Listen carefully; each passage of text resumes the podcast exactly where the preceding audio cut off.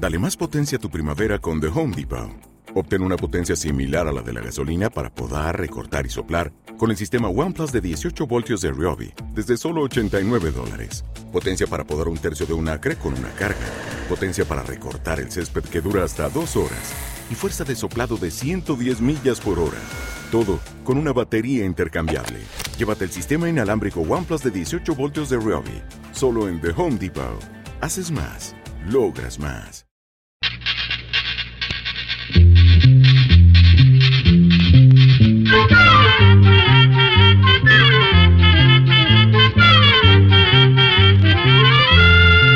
Llegó pa' todo, llegó la escuela, llegó la escuela, llegó por radio.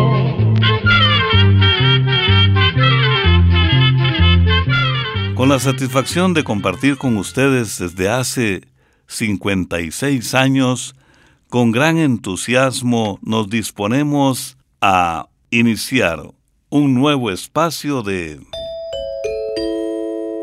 Oigamos la respuesta. ¿Cómo están amigos? Estamos en un nuevo espacio del Instituto Centroamericano de Extensión de la Cultura. Comprender lo comprensible es un derecho humano.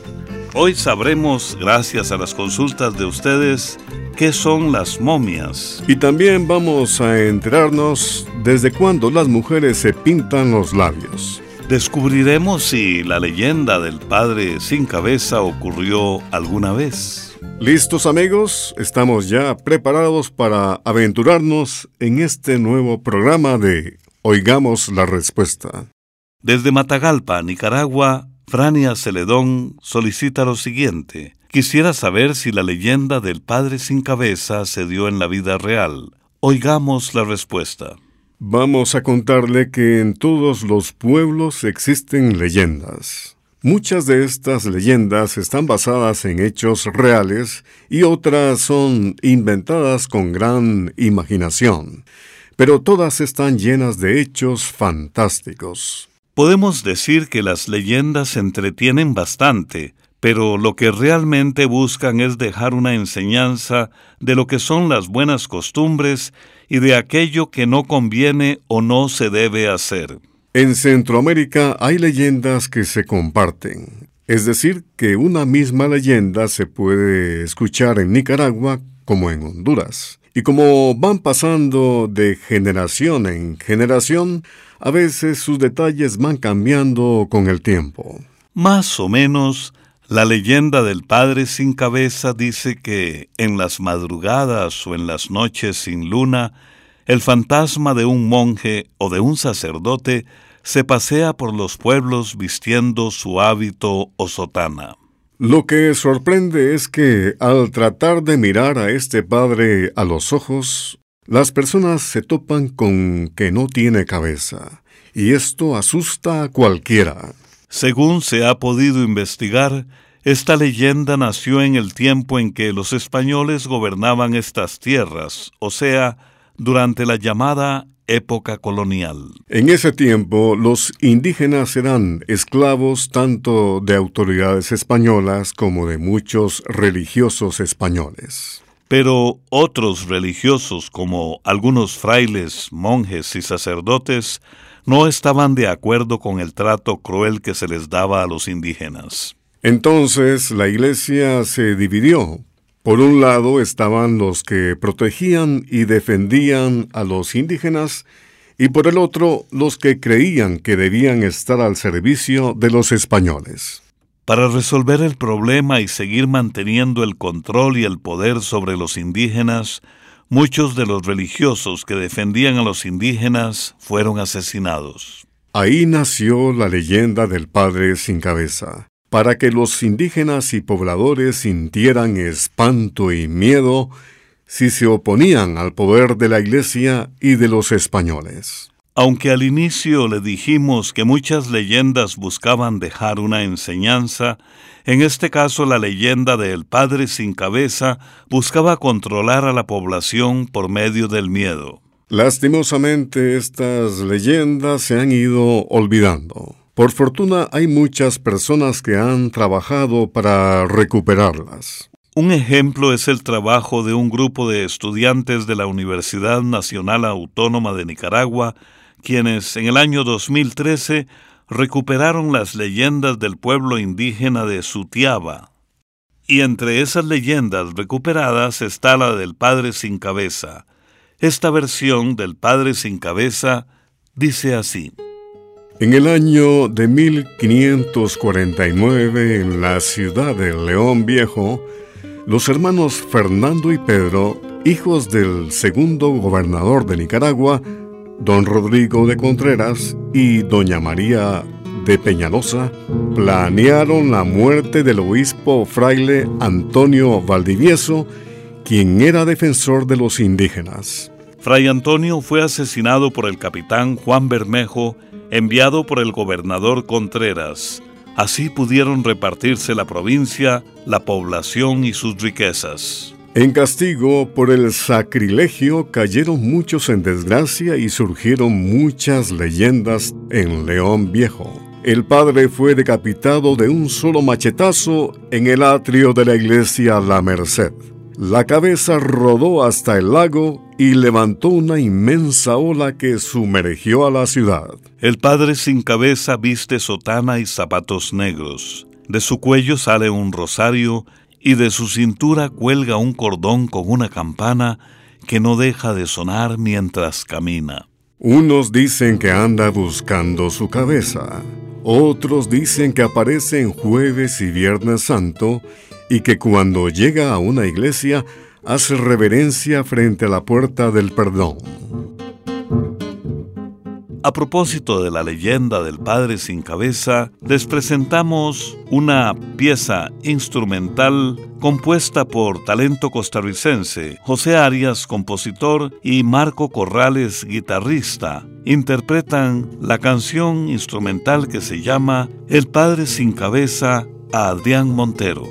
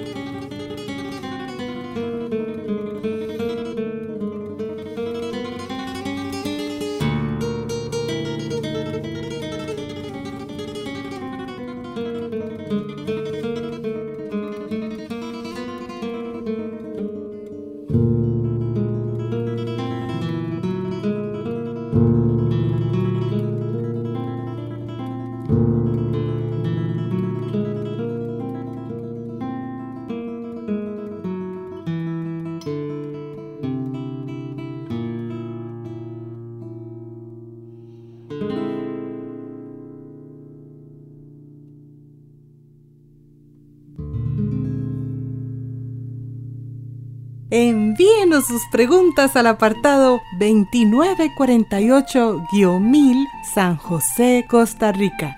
También nos puede contactar al correo electrónico isq.isq.org o encuéntrenos en Facebook como Oigamos la Respuesta. Continuamos con las consultas de ustedes, nuestros muy estimados oyentes. Quiero saber sobre las piedras, cómo se forman, de qué están hechas y cuál es su significado. Pregunta de un amigo oyente que nos ha escrito desde Chalatenango, El Salvador. Escuchemos la respuesta. En primer lugar, le diremos que todas las rocas o piedras que vemos a nuestro alrededor, ya sean pequeñas o grandes y de la forma que tengan, están formadas por minerales. Los principales minerales que forman las piedras son silicio, aluminio, sodio y calcio. Pero, ¿cómo se formaron todas las rocas o piedras? Algunas piedras vienen de la masa hirviente que está en las profundidades de la Tierra. En un principio, la Tierra era una enorme bola de materiales ardientes. Con el paso de millones y millones de años, se enfrió. Entonces se le formó como una cáscara o costra llamada corteza terrestre. Pero, como todavía esa capa estaba caliente, se le hicieron muchas grietas y respiraderos y aparecieron muchos volcanes. Por todas esas aberturas salían materiales hirvientes que fueron formando las montañas, los cerros, las rocas y las piedras. También en la actualidad, cuando un volcán expulsa esa masa hirviente que conocemos como lava, ésta se enfría y se convierte en rocas y piedras. Otras piedras y rocas vienen de las montañas. Con la erosión o desgaste del terreno, las rocas son como arrancadas de esas partes altas de la tierra y con el paso de miles de años se van redondeando o alisando conforme ruedan a partes más bajas. Ese desgaste lo producen el viento, el calor, el frío, la lluvia, la nieve y también las personas, porque para abrirse campo, para sembrar o para construir, arrancan los árboles y todo lo que cubre el suelo. Esas rocas quebradas que se desprenden de las partes altas pueden ser de distintos tamaños.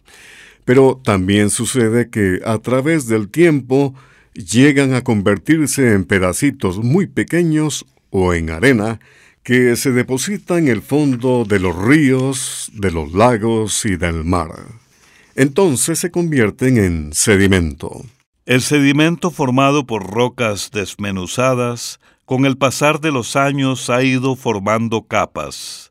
Una sola capa no es pesada, pero conforme se van formando más, van presionando a las capas que están más abajo. Esto hace que todos esos pedacitos de roca y arena se junten y se apelmacen y de esta forma se vuelven a convertir en rocas más grandes o piedras. En cuanto al significado de las piedras, le diremos que siempre han formado parte de la vida del ser humano, pues de hecho fueron el primer material que utilizaron para fabricar herramientas. Las rocas también se usaron desde tiempos muy remotos para la construcción de viviendas, templos y monumentos. Cada cultura le fue dando distintos significados según la clase de roca, su color y su forma, como ha sucedido, por ejemplo, con las piedras preciosas. También hubo pueblos que vieron a las piedras como símbolos de sus dioses y las adoraron como objetos sagrados. Por último, le diremos que, para la ciencia, las piedras o rocas también tienen mucho significado, en este caso porque muestran cómo fue que se formó nuestro planeta Tierra. Vamos a Panamá con nuestro pentagrama musical Ahí está la banda conocida como Señor Loop, que nos cuenta una historia de cómo se construye el amor, entre otras cosas. El título es Qué dicha.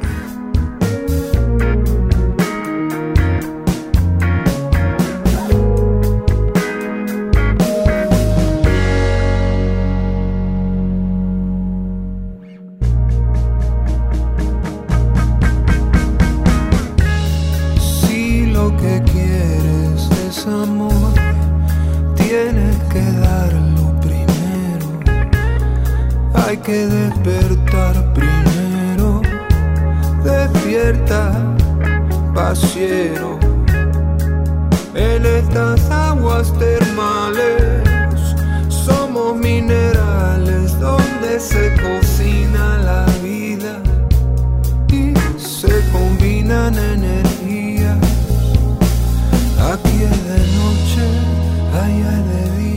día, qué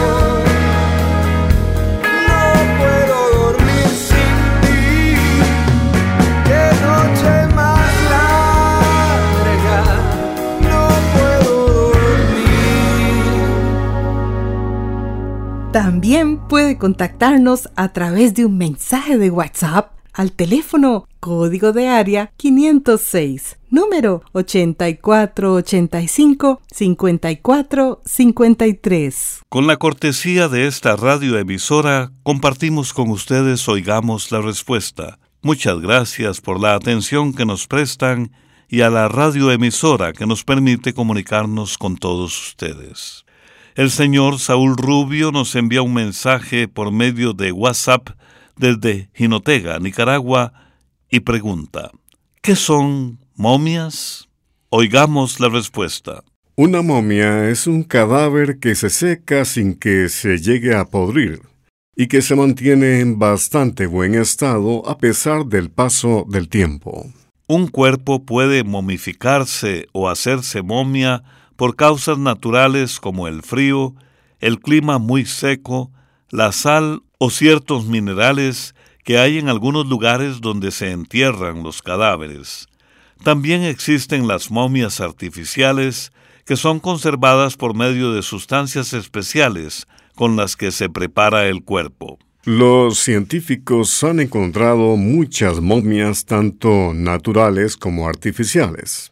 Las más famosas de ellas son las momias egipcias. Allí se han encontrado momias de los reyes o faraones que, gracias al tratamiento que se les hacía a los cadáveres, se conservan en un excelente estado a pesar de tener más de cuatro mil años de antigüedad.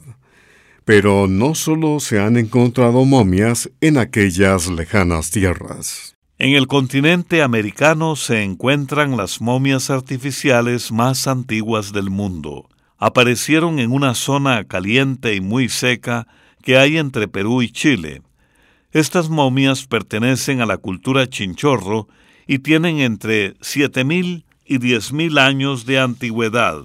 Este pueblo embalsamaba a sus muertos y los cubrían con una pasta hecha con un barro muy oscuro. Por otra parte, entre las momias naturales más antiguas está la de Otzi. Fue encontrada en la nieve que cubre las montañas de los Alpes en Europa en el año 1991. Se trata de los restos de un hombre que vivió en esa región hace unos 5.300 años. El hombre murió en ese lugar y la nieve cubrió el cuerpo por completo, conservándolo en muy buenas condiciones durante miles de años. Otras momias naturales son las que se encuentran en la provincia mexicana de Guanajuato.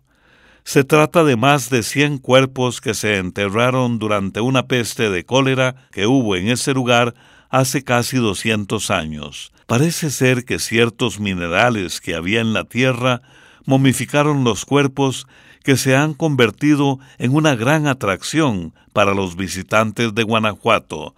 Son conocidas como las momias de Guanajuato.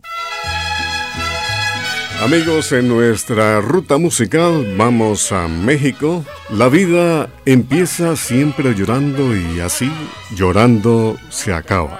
El connotado cantautor mexicano José Alfredo Jiménez y la canción Camino de Guanajuato. La vida no vale nada.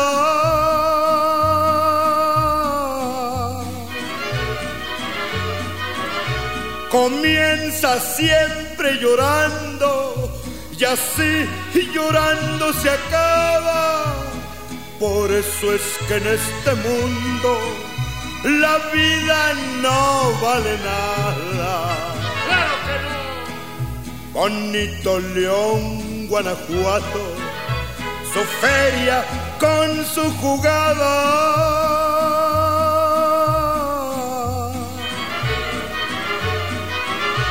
Allí se apuesta la vida y se respeta al que gana allá en mi León, Guanajuato, la vida no vale nada.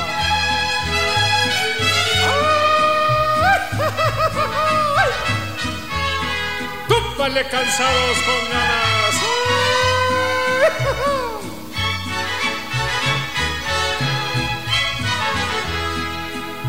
Camino de Guanajuato que pasas por tanto pueblo.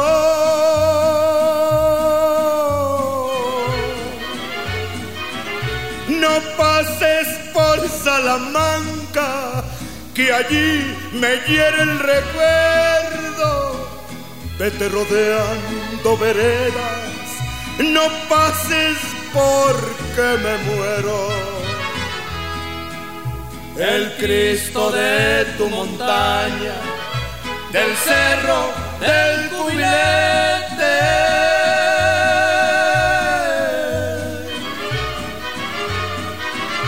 Consuelo que sufren, adoración de la gente, el Cristo de tu montaña, del cerro del cubilete camino de Santa Rosa, la sierra de Guanajuato.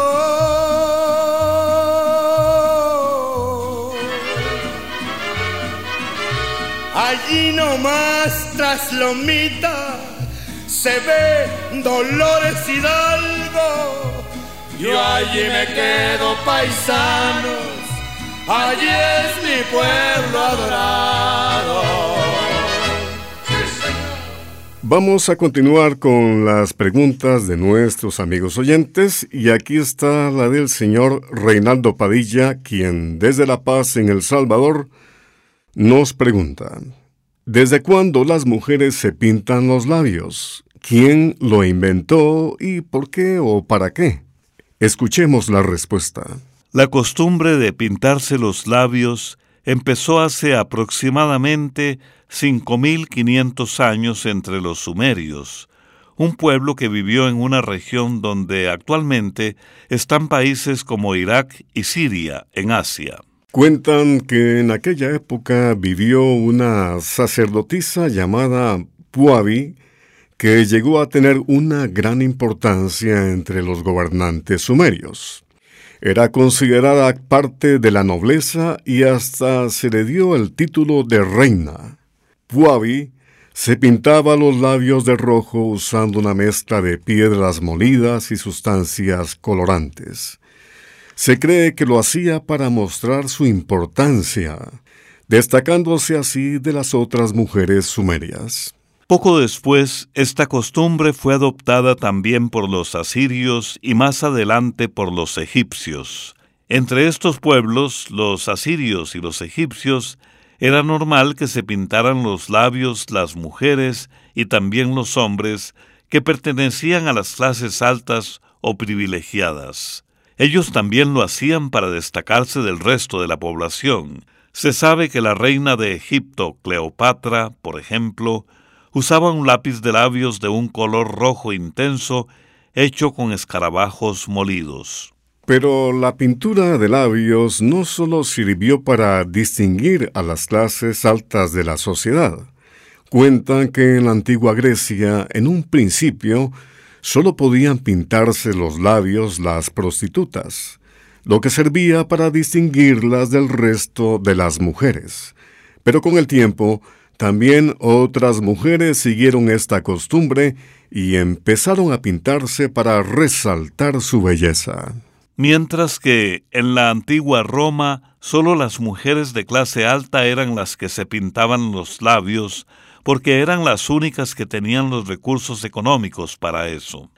Pero con el pasar del tiempo, esta costumbre fue adoptada en muchos otros lugares del mundo, principalmente por mujeres que querían resaltar la belleza de sus labios y sentirse más bonitas. Los chinos fueron unos de los primeros en fabricar barras para pintarse los labios, que hacían con cera de abejas. Esta especie de lápiz labial ya se hacía hace más de mil años. Con el agradecimiento de siempre por la atención que nos han prestado en esta nueva edición de Oigamos la Respuesta, compartimos con ustedes un proverbio chino. El agua hace flotar el barco, pero también puede hundirlo. Programa de Control 46. Y así llegamos al final del programa del día de hoy. Mándenos sus preguntas al apartado 2948-1000 San José, Costa Rica. También puede enviarnos sus preguntas al correo electrónico isq.org o encuéntrenos en Facebook como Oigamos la Respuesta. Recuerde que comprender lo comprensible es un derecho humano.